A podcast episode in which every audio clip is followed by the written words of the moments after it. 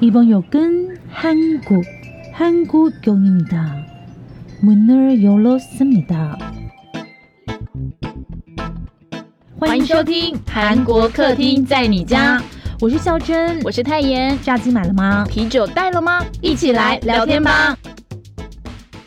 欢迎收听韩国客厅在你家，我是泰妍。今天日期是二零二二年的十二月十二号。 诶，十二月十二号干什么？双十节？诶，不不，双十节个头啦！双十二是不是大家又要剁手的呢？不过今年看起来好像优惠还好，但是最近啊，孝珍跟太阳都在关注酷胖这件事情。那不知道大家已经有没有下载了？我觉得酷胖里面的东西真的还不错，一些很多东西都是从韩国直接进口过来的，大家可以晃一下，不一定要买，但是你可以发现很多东西是蛮有趣的。好，那我们就来听一下今天的韩国新闻小读报喽。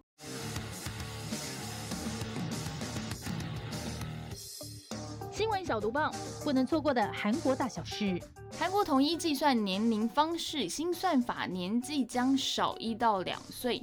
我们之前读报的时候就有说过嘛，韩国人的年龄算法真的是外国人跨博为内，一出生就是一岁，然后跟我们吃汤圆一样。哎，对吼，中冬至，哎，对吼，冬至就快要到了，哎，大家不要吃太多颗哈。然后韩国就有说要修法，之前也跟大家说过，统一计算年纪的方式，让大家不要再补飒飒。目前将废除几种旧的年龄计算方式，统一采用国际通用算法。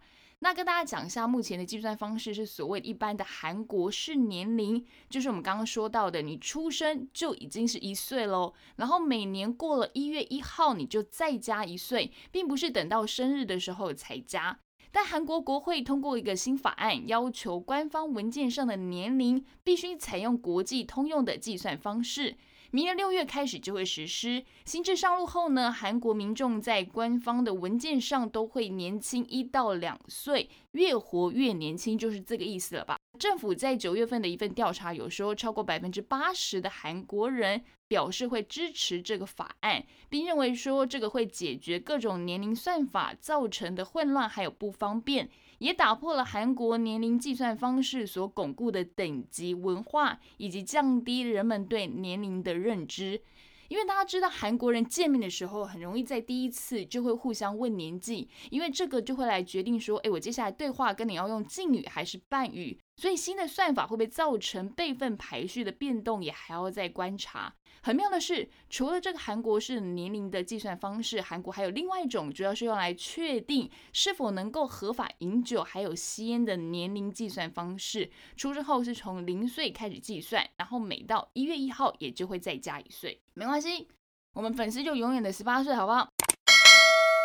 韩国无缘夺冠，世足赛后总教练走人，下一站可能是中国。诶，大家世足赛听到读报的时候，应该已经是要准备四强了，对不对？韩国队这次表现，大家觉得如何呢？还是焦点都是在看这次的一些小鲜肉还有欧巴们呢？韩国呢被挡在十六强外嘛？那总教练班托在赛后记者会是直接宣布不再续约了。韩国媒体还说，似乎中国足协是有在接触班托，那价码好像也开始推算出来了，似乎是从经纪公司那边打听到的。中国足协是透过经纪公司问询大概的条件，虽然没有具体说啦，那年薪应该会是在二十亿韩元左右，大约是台币五千一百四十万。班托其实是在二零一七年、二零一八年的时候就有到中国的重庆当代力帆当过总教练，对中国足球的环境应该是不陌生的。但目前他还没有做出任何决定。而中国队的总教练呢，现在是二零二一年十二月上任的李霄鹏。今年在二月的世界杯会外赛败给了越南，那个时候他就被批评。好吧，我不管到时候班托去哪里，我只在乎韩国球员。冠军赛一定要来买一下运彩了。韩国人一半认为不结婚也无所谓。这个问题真不好说，因为大家都知道我老公是谁了嘛，哈。那韩国统计厅发布了一份二零二二年社会调查报告，根据报告里面显示，有百分之五十，也就是一半的国民认为必须结婚，是比两年前下降了百分之一点二。另外有百分之四十三点二的人觉得结婚也可以啦，不结婚也可以。有百分之三点六的国民认为根本不应该结婚，而将近一半的国民，也就是百分之四十六点八，认为不结婚也无所谓。这个原因是什么呢？其实呢，这份调查里面也有提出来，最重要的一个原因就是结婚的资金不够。是占了百分之二十八点七，将近三成哦。那第二个是就业的形势不佳，经济和社会环境因素使得不少韩国年轻人很担心，结婚了之后还要生孩子，那压力就会更大了。而韩国的男生呢，是觉得结婚资金不够，还有就业的形势不佳，阻碍了结婚的念头。女生呢，则是多了一条没感受到结婚的必要性。关于婚姻的想法，其实男女也有非常明显的差别哦。百分之五十五点八的男生选择了必须要结婚，但相反有相同也是认为说必须要结婚的女生只有百分之四十四点三。不过，虽然不结婚的越来越多了，但认为不结婚也可以同居的比例是逐年的攀升。从二零一二年的百分之四十五点九，到了二零二零年的百分之五十九点七，已经过半，将近快要六成了。那同时，也有不结婚也可以生小孩的这种想法的韩国人，也一直在增加当中。最近其实泰妍身边的朋友蛮多都在讨论冻卵的话题，不知道大家最近有没有在听到身边的朋友也可能在讨论类似的话题呢？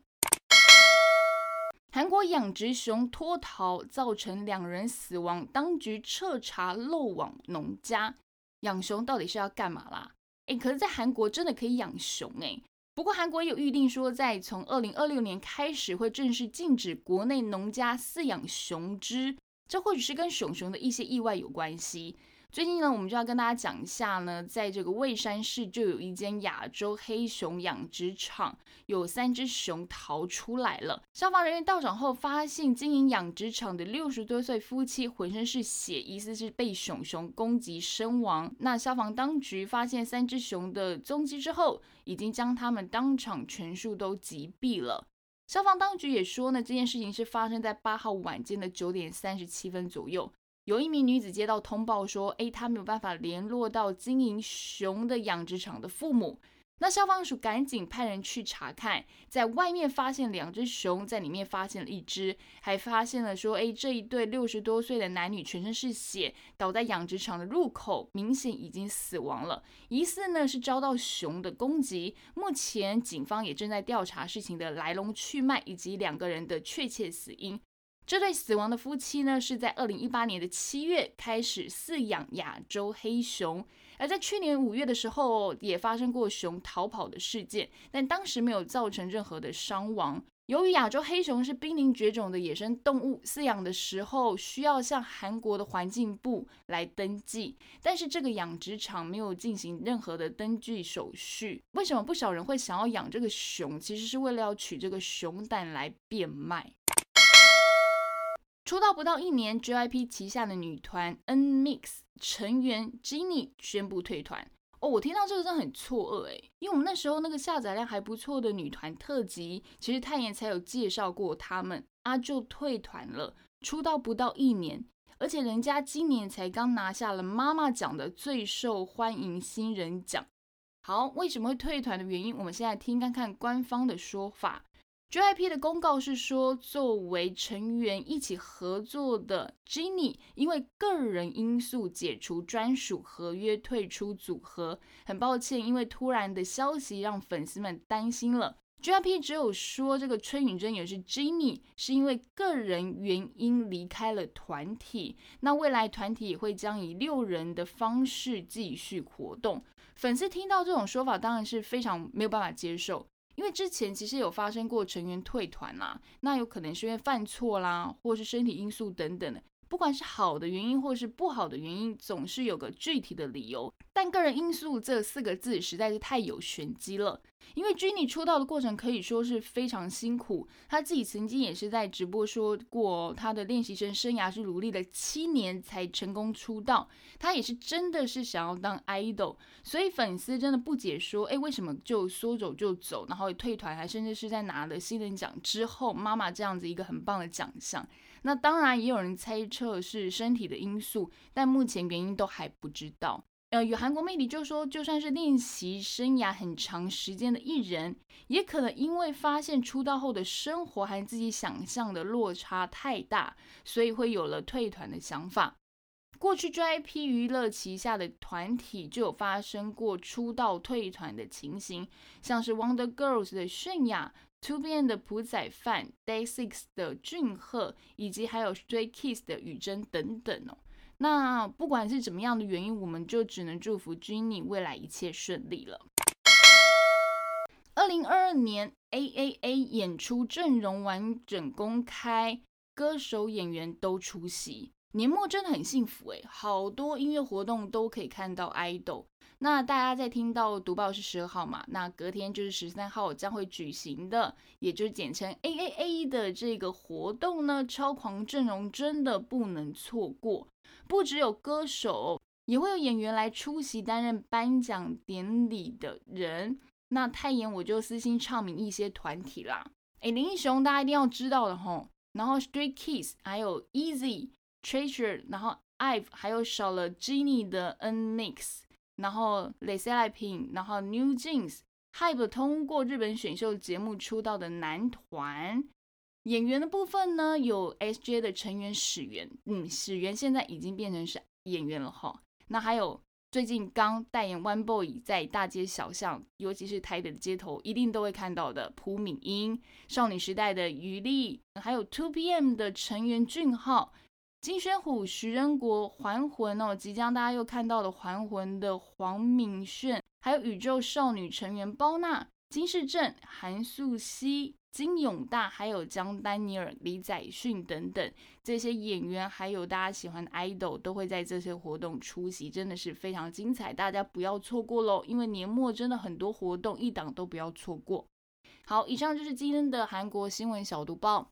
嗯，最近这几天好像会很冷呢，会一路好像嗯新闻是说嘛，气温是溜滑梯的下降，然后很有可能在十七号哦有下雪的几率，所以一十七刚好是礼拜六嘛，大家如果有空也可以就朋友啊，或者情人啊、家人啊，有机会可以赏雪，然后不要错过，就是礼拜五还会有孝真的读报。以上就是今天的韩国新闻小读报喽，安妞。